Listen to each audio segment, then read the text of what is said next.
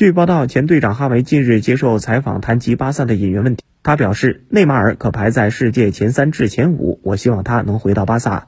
哈维现在担任卡塔尔阿尔萨德队主教练，他对近期流传的巴萨可能引入的球员给出了自己的评价。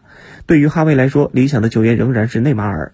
哈维说，内马尔可排在世界前三至前五，我希望他能回巴萨，这将是一笔非凡的签约。